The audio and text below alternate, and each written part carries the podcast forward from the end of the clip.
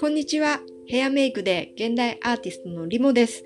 本日は何気ないアイディアを形にしてみよう。日常から非日常が生まれる瞬間というお話をしたいと思います。よくですね、私、どうしてこんな面白い斬新で、えー、オリジナル性の高いマスクの形とか色であったり、そういうのって思いつくんですか？って質問を受けるんです。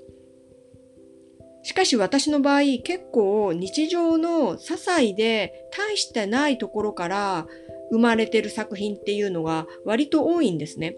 それってきっと私だけじゃなくて誰しもそんなひらめきが日常の中でたくさん本当は湧き起こってるはずです。ただ皆さんそれを結構見過ごしちゃってるっていうところに違いがあるんじゃないかと思います。えー、そのアイディアとかひらめきっていうのは脳科学的にもすごく記憶に定着しにくいんですって。あの、花火とか、イメージとしては花火とか、獣道とか、そういう感じのイメージで、その時にスッてあるんですけど、何もしないと消えてってしまう。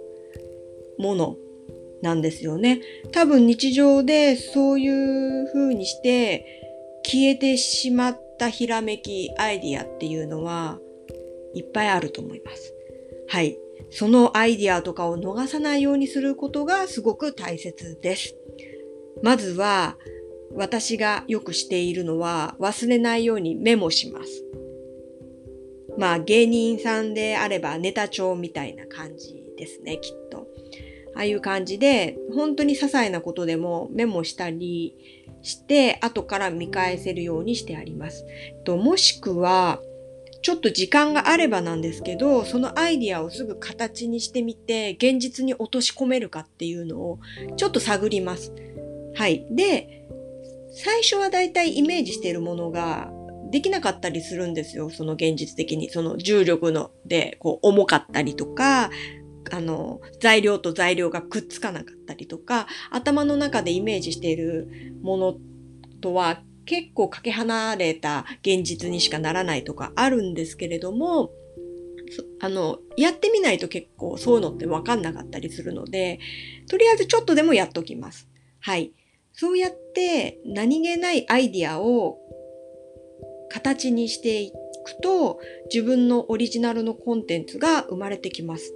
で、それを一つじゃダメなんですよ。積み重ねていってアーカイブとしてちゃんと残していきます。で、その後はある程度溜まったらそれをどんどん外に配信していくことで、えっ、ー、と、価値が出てきます。これ、作っただけだと全然ダメなんですよ。